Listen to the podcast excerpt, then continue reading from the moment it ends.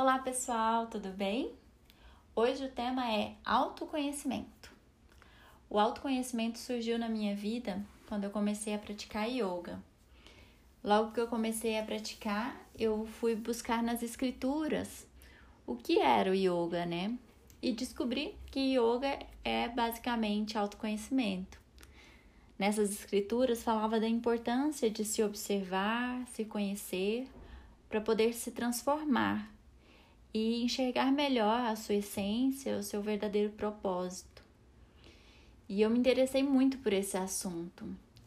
E foi então, um pouco à frente, que eu descobri o Enneagrama, que é um estudo dos tipos de personalidade. Com o Enneagrama, eu pude acessar mais verdadeiramente o meu ego. Porque o Enneagrama ele estuda isso, né? E ele te mostra tanto o lado, o lado das sombras quanto o lado das virtudes. Então, é um estudo muito completo, muito rico, que eu quero até aprofundar aqui no canal sobre esse estudo. Mas hoje eu quero abordar exatamente sobre o ego. O ego, ele nasce na nossa primeira infância.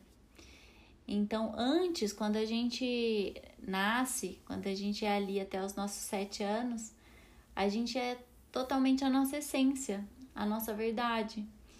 E por situações que acontecem nessa infância, formas que a gente observa as coisas, sente, a gente acaba criando uma personalidade para enfrentar esse mundo que vem pela frente. E essa personalidade acaba nos acompanhando para o resto da vida, que é o ego.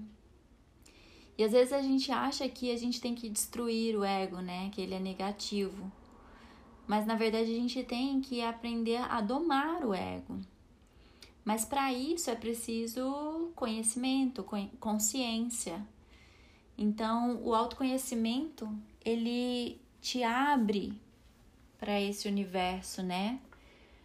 A gente tem que estar tá totalmente disposto a enxergar as nossas sombras, os nossos medos, crenças limitantes, padrões de comportamento. Porque quando você visualiza tudo isso, você começa a entender o porquê que você desenvolveu esse tipo de ego, tipo de personalidade. E aí, tirando né, essas razões do porquê que você desenvolveu esse ego, você começa a entender quem você era antes de tudo isso, né? E quando você volta para essa essência, você descobre novos propósitos, descobre um novo sentido para sua vida. Às vezes, uma profissão que você está hoje, você fez para agradar o seu pai, a sua mãe, enfim. E aí você começa a se descobrir novamente. Então, esse autoestudo, ele é muito valioso. Ele te tira dessa matrix e volta para dentro, para acessar as suas verdades, para descobrir quem você é de verdade, para voltar lá para aquela criança pura e sem máscaras.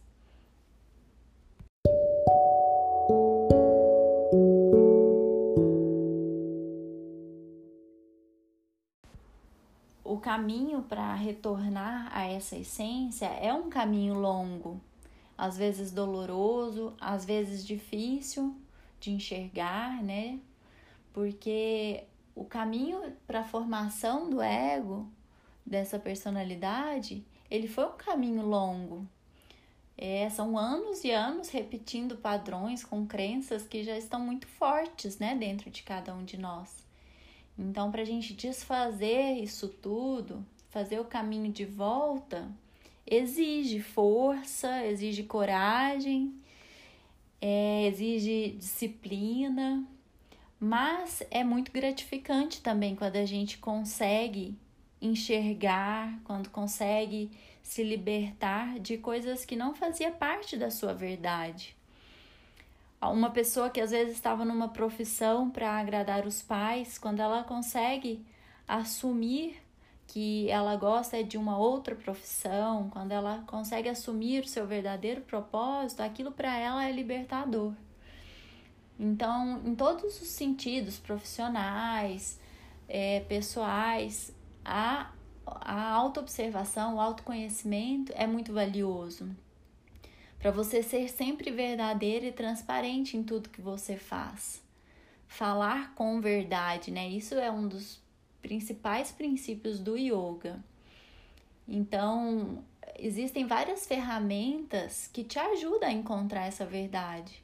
A meditação é uma forma. Aqui no canal eu quero propor isso também, meditações que façam vocês acessarem o seu eu interior, para vocês começarem a ter essa descoberta, para que a gente possa caminhar junto nesse caminho, né, de de autoconhecimento, de busca do nosso verdadeiro propósito. Então é isso, a minha proposta para hoje é que vocês comecem a observar os padrões de pensamentos que vocês têm, emoções, sentimentos que às vezes vira e mexe repetem na sua vida, é, comportamentos que vocês têm em determinadas situações que às vezes também são os mesmos. Porque às vezes isso é algo que vocês estão condicionados a fazer devido ao ego estar no controle. Então, sem julgamentos, apenas se observe e tente descobrir essas, esses padrões de repetição, crenças limitantes, porque isso já vai ser um grande passo para a gente identificar o que está movendo esse ego, e identificando o que move o ego, a gente começa a, a descobrir também uma forma de curar isso tudo. E o eu verdadeiro de vocês começa a assumir as rédeas. E após isso, a vida de vocês tomará um outro sentido, terão um outro significado. E ter uma vida com propósito é muito gratificante, é prazeroso, né? É, e é isso que a gente está buscando, todos nós. Então fica aqui esse meu, essa minha sugestão e logo logo a gente se encontra com mais um podcast sobre esse assunto Enneagrama. Um beijo grande para todo mundo e até logo.